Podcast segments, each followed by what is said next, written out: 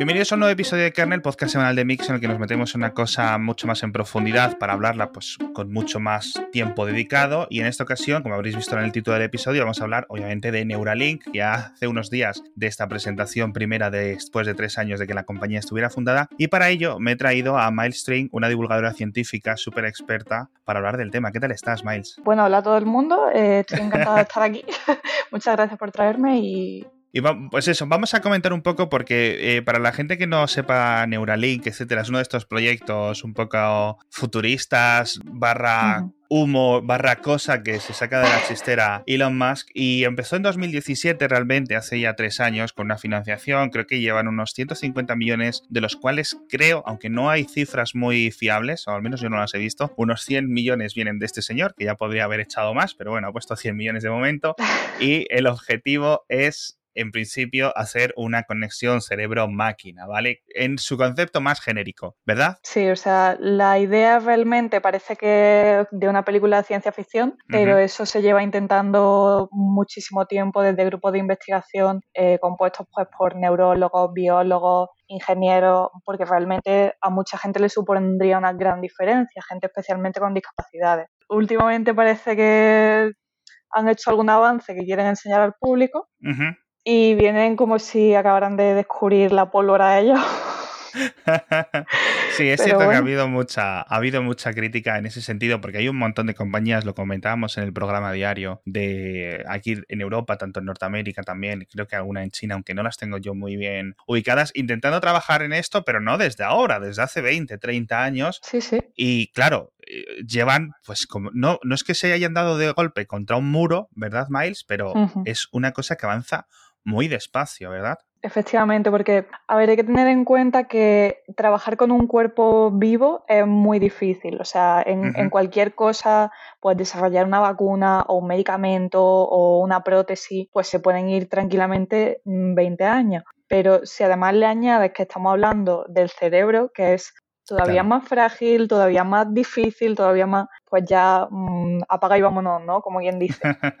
Entonces, pues sí, hay muchos escollos que no sabemos cómo superar, mm, probablemente porque no solo no tenemos una tecnología que aplicar, sino una tecnología con la que estudiar, porque yo no puedo mirar al microscopio un cerebro vivo, por ejemplo, y eso ya es un problema. Qué curioso esto. Claro, yo no me había parado a pensar en esta parte, porque, bueno, seguro que hay mucha gente que se ofrecería voluntaria, que le metan un taladro con una anestesia o algo así. Y dije, mira, ponte ahí a mirar, a ver qué ves. Pero sí que es complicado. Y aparte que luego entramos, no es un, es un órgano muy particular el cerebro, ¿verdad? Porque no es como el resto de órganos, es donde estamos nosotros, en cierto sentido. Claro, porque tú tienes una persona que le falle el corazón y tú puedes trasplantar un corazón. Aunque sea una operación muy complicada, se puede trasplantar un corazón. Se puede pueden trasplantar otros órganos que también, aunque sean operaciones muy complicadas, de mucho riesgo, se puede. Una persona, si tiene un fallo neurológico muy grave, se muere y punto. No le pueden trasplantar dos cerebros, no hay. Entonces, en ese sentido, pues hay que tener siempre mucho cuidado. También abrimos, cuando hacemos cirugía levantando literalmente la tapa de los sesos, estás exponiendo una zona del cerebro, una zona del cuerpo que siempre está muy protegida. El, cuerpo se centra mucho en tener una barrera contra infecciones, contra todo tipo de agentes en el cerebro. Y llegas tú y empiezas a quitarle capas a aquello, o sea, muy difícil, muy difícil. Sí, y dentro de, claro, porque decimos una, una interfaz, conexión eh, entre cerebro humano y máquina, aunque de momento obviamente pues se está probando con animales, que entiendo yo que las regulaciones lo van permitiendo y es donde se están haciendo. En el pasado creo que hicieron una especie de mini presentación o creo que realmente no fue una presentación, fueron unas imágenes de una rata a la que le habían hecho este tipo de conexiones, muchas menos, muchos de estos, muchos menos de estos hilos, y de esos hilos lo habían convertido en USB, con lo cual la rata tenía un USB en la cabeza. Y dices tú, anda, qué gracioso. Pero claro, ah.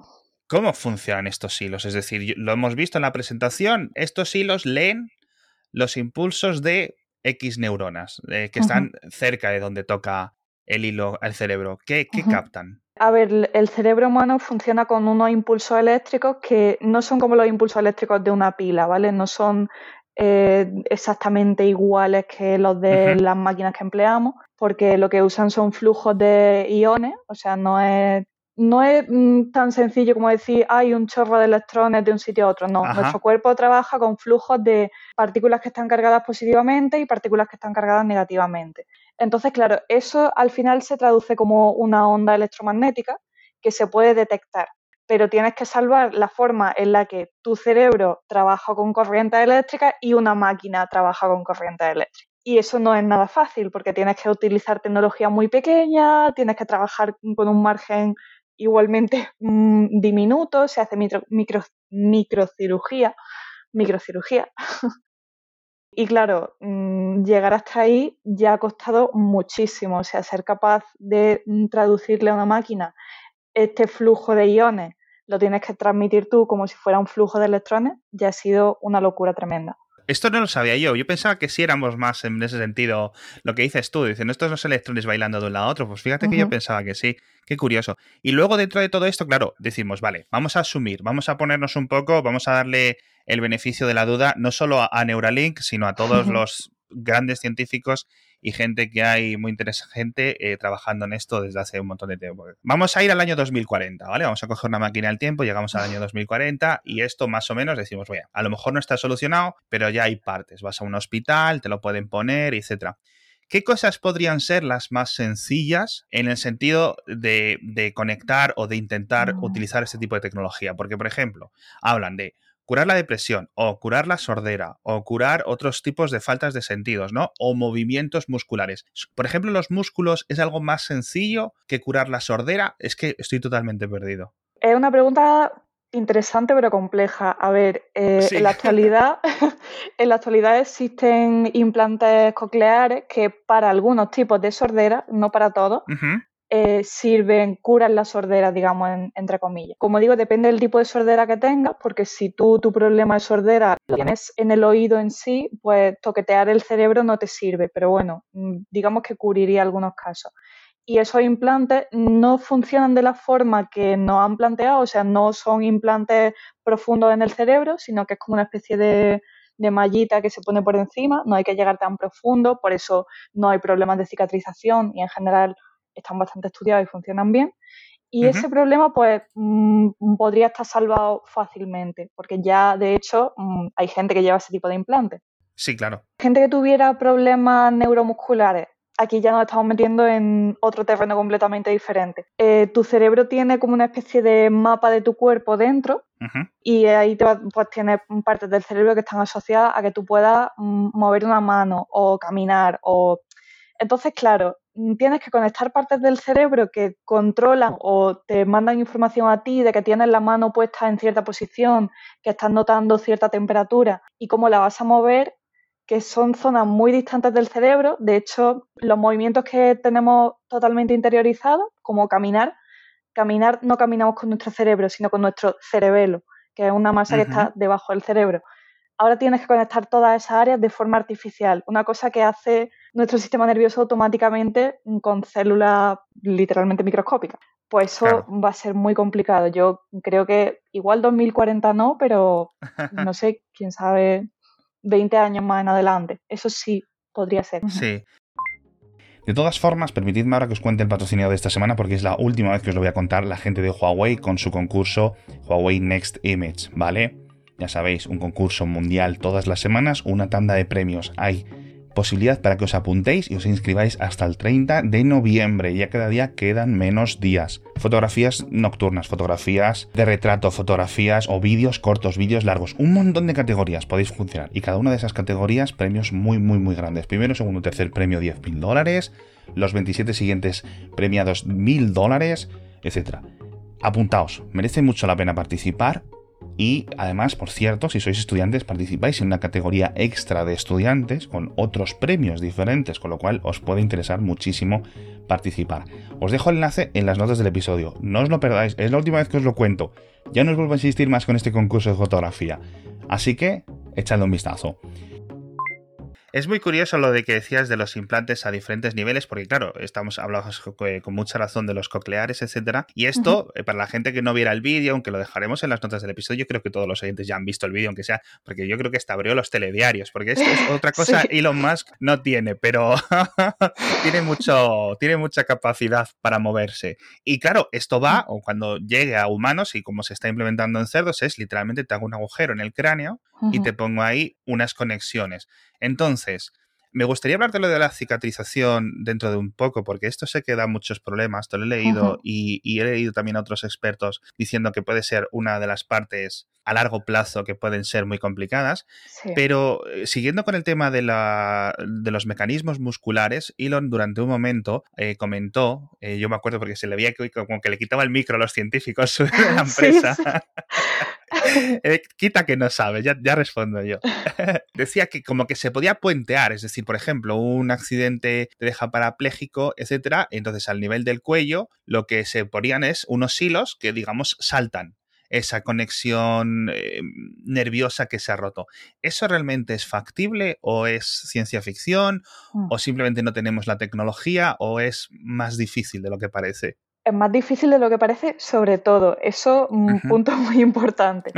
es algo que también pasa como con los, implantes a nivel cerebral. Eh, se lleva investigando mucho tiempo y algunos resultados han aparecido, pero parece que tenemos mucha dificultad a la hora de que haya consistencia en esos resultados, porque claro, si yo estoy trabajando con, pongamos, 50 personas que tienen alguna lesión medular, que no pueden mover a lo mejor las piernas porque tienen una lesión Mm, pues, un poco debajo de los homóplatos mm, y de esas 50 personas consigo que camine una, algo no estoy haciendo bien.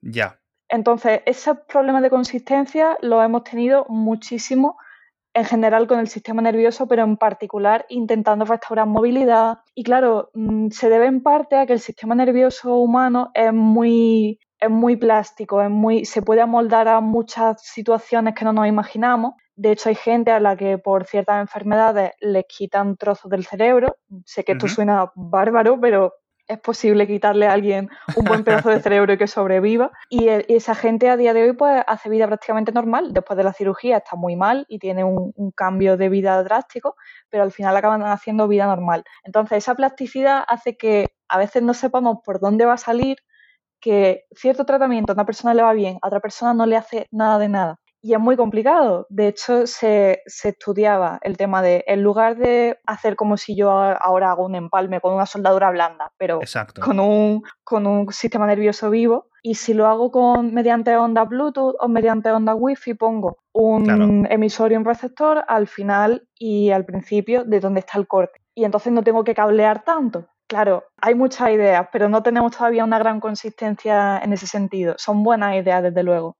tenemos que seguir aprendiendo sobre nosotros mismos primero. Claro, porque yo he visto lo que comentas, digo, yo sé gente que ha estado eh, paralítica, parapléjica durante un tiempo después de un accidente o por algún motivo, lo que sea, y poco a poco, con mucha terapia, como que esas conexiones vuelven a juntarse o solo es parte, eso como es un poco, no sabemos muy bien qué ocurre o sí se sabe. La verdad es que no lo sabemos bien. Eh, estamos trabajando también a un nivel completamente microscópico y, no resulta nada fácil. Bueno, en un paciente vivo es directamente imposible estudiar algo así porque mm, ya que esa persona recupera la movilidad, no vas tú a operarlo de riesgo y sacarte ahí una loncha para verla al microscopio. Perdón por la sesión de.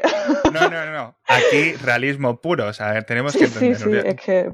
Te diré otra cosa si empiezas a usar así lenguaje muy técnico y diga, mira, me he perdido. Pero con lonchas creo, nos creo entendemos que todos. Sí. sí. Entonces, eso, movimientos mecánicos, etcétera, es algo muy complicado, pero digamos que dentro de, bueno, vamos a, hacerlo, ¿no? Porque a lo mejor eh, en el futuro podría llegar.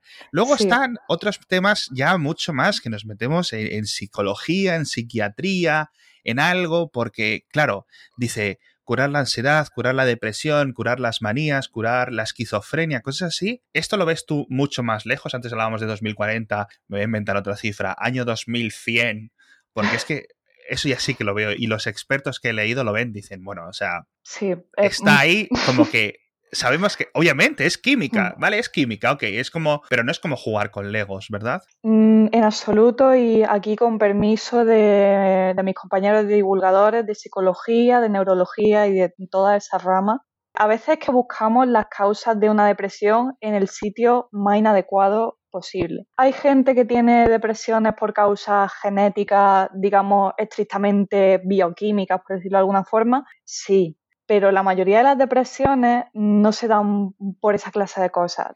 intentamos, como siempre, pensar que somos una especie de, eh, de máquina bioquímica y hasta cierto punto lo somos, pero la mente va más allá. Todavía no tenemos todas las respuestas para conectar nuestra parte totalmente bioquímica y nuestra parte totalmente mental en un sentido que yo sé que puede resultar un poco etéreo al decirlo, pero, pero hasta aquí hemos llegado. Y claro, cuando una persona tiene una depresión por temas genéticos, por temas estrictamente bioquímicos, bueno, pues quizá le ayude un tratamiento también mm, de medicamentos o de podrían ser incluso impulsos eléctricos. De hecho, hay gente que tiene depresiones a la que hay que someterla a, terapia a electroshock. Wow. No es un electroshock como el del siglo pasado, no imaginéis a alguien.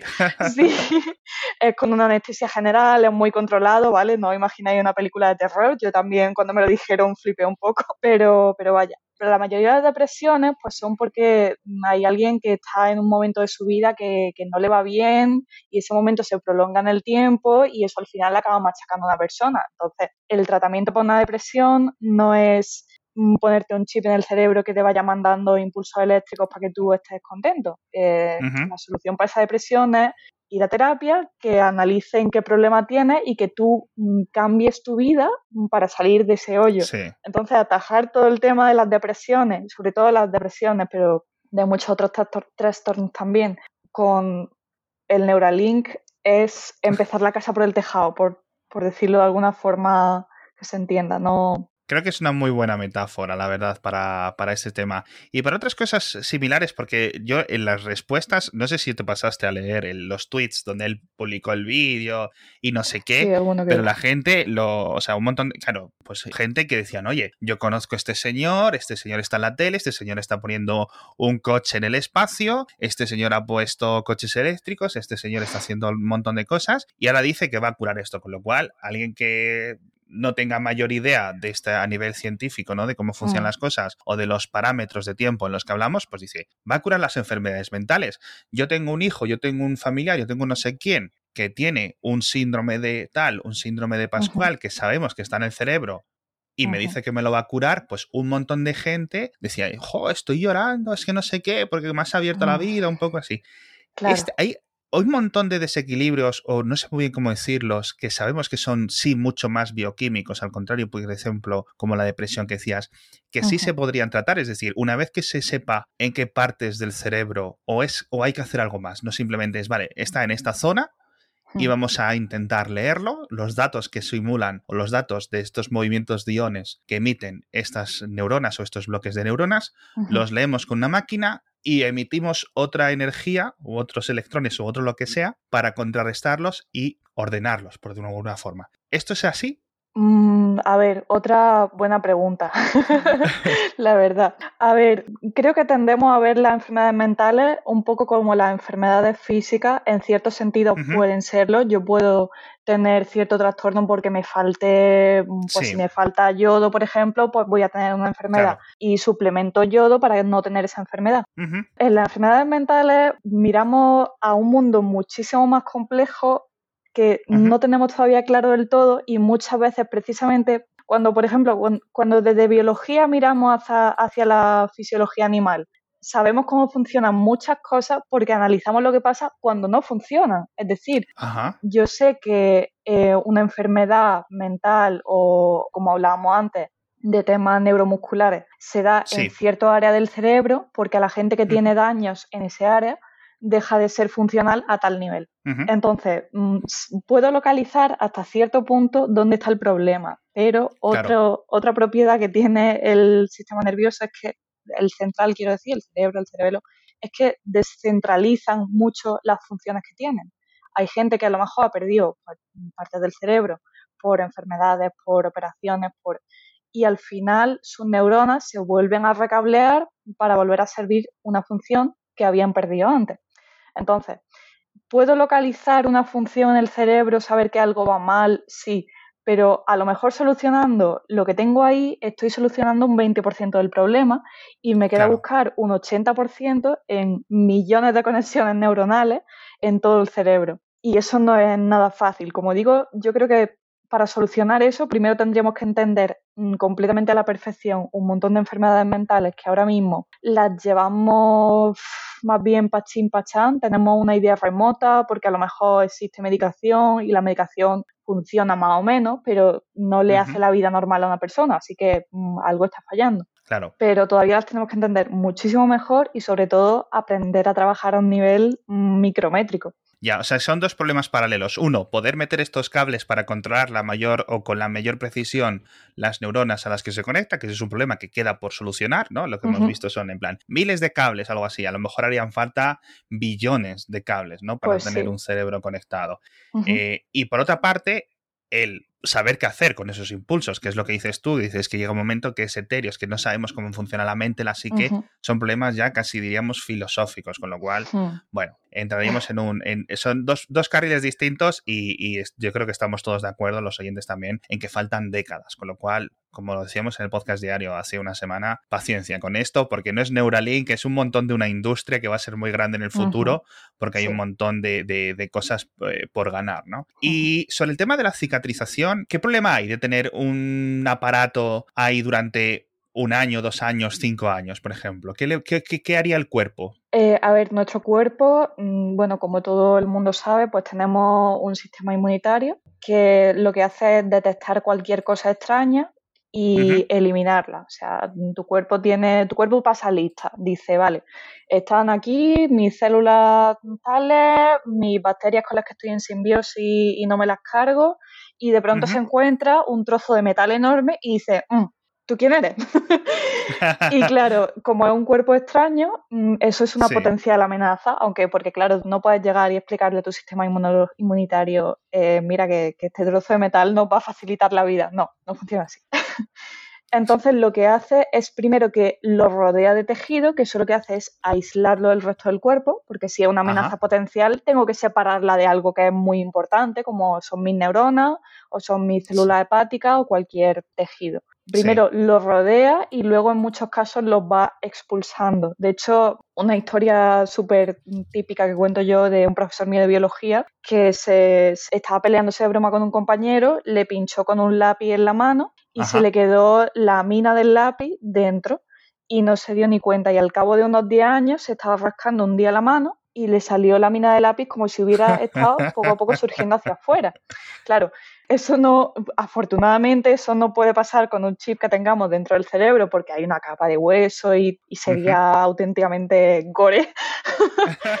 pero, pero tu cuerpo sí que va a empezar a cicatrizar alrededor de ese chip y lo que hace eso va a hacer que lo separe de las neuronas con las que está haciendo conexión. Y el problema que se han encontrado todos los grupos de investigación que han estado trabajando con esto, porque se ha conseguido conectar un chip al cerebro de una persona, montar una interfaz cerebro-máquina y que esa persona mueva un brazo biónico, sí, se ha conseguido.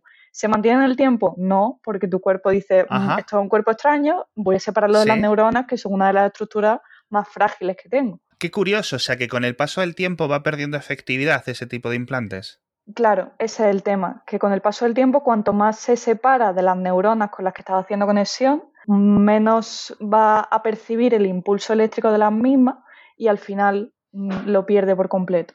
Entonces, pues llega un punto en el que por contacto directo no parece que vaya a avanzar mucho la cosa. Quizás si tuviéramos algún material que detectara la onda, aunque tuviera cierta distancia de por medio, pues puede que fuera más útil. O sea, que es otros problemas, ¿no? Y como este tipo de problemas irán surgiendo, ¿no? Porque es que, claro, ya no es en plan, decíamos, ya son dos problemas, bueno, y cuando los implementemos tendremos que solucionar el que el cuerpo no lo esté atacando constantemente. Holly, ¿qué, qué leches? Y bueno, hemos hablado lo de las ratas, hemos hablado de lo de los cerdos, que presentaron a varios cerdos, en el que en principio le leían ¿no? los impulsos que llegaban de su nariz, porque estaba haciendo cosas, pero todo lo que hemos visto es muy, muy, muy, muy básico. Y el golpe definitivo, es decir, la historia definitiva, y estábamos hablando antes de 2100, listo, si me dicen que es para 2200 o para el 2300, tampoco me lo creo.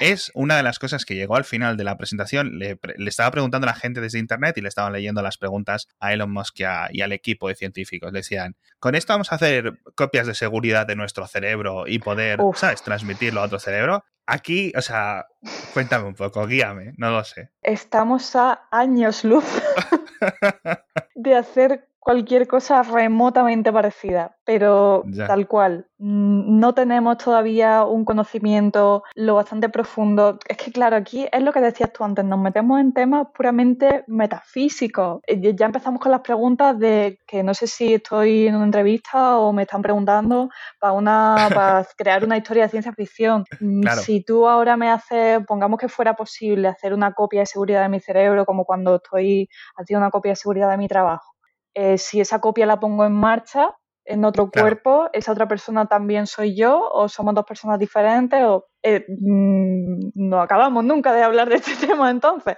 Ya. Pero la verdad es que ahora mismo estamos a años luz de algo así. Ser capaz de replicar toda, pongamos, vamos a dar por válido que una copia de seguridad sería lo equivalente a tener un cerebro exactamente igual que el que tengo en un momento dado, que eso ya sería complicadísimo porque los cerebros todos los días cambian las conexiones, no sabemos todavía del todo si hay neurogénesis, o sea, no sabemos todavía del todo en qué momento se para la creación de neuronas nuevas, porque hace unos años parecía que había neuronas de nueva generación en adultos, luego no, luego sí. Mm. Ajá. Y además que ese cerebro, aunque hagas una copia exacta, como dices tú, ese cerebro estará pensado para ese cuerpo concreto, ¿verdad? Claro, tenemos un cerebro que tiene un mapa del cuerpo en el que estaba. Entonces, mm, es, otro ejercicio de, historia de ciencia ficción el imaginarse lo que es, pues tú tienes una concepción de ti mismo y de pronto imagínate que te despiertas y estás en otro cuerpo que no es el tuyo. Sí. De pesadilla total. Sí, totalmente, claro, claro, aunque lo sepas, ¿no? Que digas, mañana, mañana, cuando me, la próxima vez que me levante, voy a estar en otro cuerpo más joven, más guapo, más no sé qué, y aún así tendrías, no sé si es la palabra concreta, pero una disforia o una ultradisforia sí, sí, a nivel total, ¿no? Es muy, muy posible. Ahora mismo solo podemos imaginarlo porque no podemos experimentarlo, pero es muy, muy posible que tuviéramos mm, episodios de ese tipo y de hecho lo, que más podríamos acercarnos a algo así es ver mm, la gente que tiene disforia, pues tanto de género como de temas de cuerpo, de morfología. Esa gente ya de por sí tiene problemas en su día a día. Imagínate un cambio totalmente radical. Ya. Que tiene toda la pinta de que no sería nada sencillo enfrentarse a algo así a nivel psicológico. Porque creo que ha habido algún experimento, pero ya no sé si estoy recordando o estoy mezclando ya cosas, del típico, eh, unos ratones aprenden, ¿no? A, a, salir de un laberinto, una rata o lo que sea. Y luego como que le intentan sacar esa información de alguna forma y enseñársela a un ratón que nunca ha estado. No sé si esto estoy. iría, eso sería como el, el 0,000001% a lo mejor del resto. Jolines. Bueno, eh, Miles, eh, como siempre digo al final del podcast, yo creo que todos los oyentes han aprendido, pero creo que este es uno de los episodios en los que hemos salido con muchas más preguntas de las que hemos entrado. Porque es que no se puede hacer mejor de lo que lo has hecho. Es, eh, es muy difícil explicar esto. Y, Muchísimas gracias. Y nos has aclarado mucho, pero es un campo tan extenso que necesitamos como 10.000 millones de personas como tú eh, para que lo saquéis y ya veremos, ¿no? Si nuestros nietos o nuestros tataranietos pueden, pueden ver estas máquinas. Que, que, de nuevo, yo creo que estamos todos en el mismo campamento. Si mañana en o el 2025 llegan y dicen esto está inventado y funciona, todos aplaudimos, ¿no? Sí, sí, realmente sí, porque al final va a ser mucha gente que, que se le va a facilitar su vida, que porque al fin y al cabo, cuando habla, yo creo que se habla también del Neuralink en plan de, bueno, te van a reproducir música directamente del cerebro. Eso me da igual porque música puedo escuchar de mil formas diferentes, pero una persona que tiene una parálisis o que tiene... Claro. Eso es lo realmente importante. Y allí, pues claro que estaría todo el mundo en el mismo barco decir, estupendo, pues venga. Eso es, pero bueno, mientras tanto nos toca, nos toca esperar con mucho escepticismo. Eh, Miles, eh, ¿dónde te puede leer la gente si quiere leer otras cosas que has escrito o, tus, eh, o preguntarte alguna cosilla? Pues por Twitter es donde estoy más activa. El canal de YouTube no está abandonado, lo prometo. Algún día volveré a subir vídeos, pero principalmente es Twitter. Y cualquier pregunta, sobre todo el tema de divulgación científica, que es lo que más trato, a Curious Cat no hace falta registro y nada, todos los días suelo pasar a ver qué preguntas hay, las contesto y nada. Pues vamos a dejar enlace a todo, a su Twitter, al YouTube, al Curious Cat y echarle un vistazo porque me hace mucha la pena. Y de nuevo, repito, muchísimas gracias por estar aquí en Kernel con nosotros y a todos los oyentes, pues ya sabéis que nos vemos la próxima semana. Gracias por traerme, me lo he pasado bomba.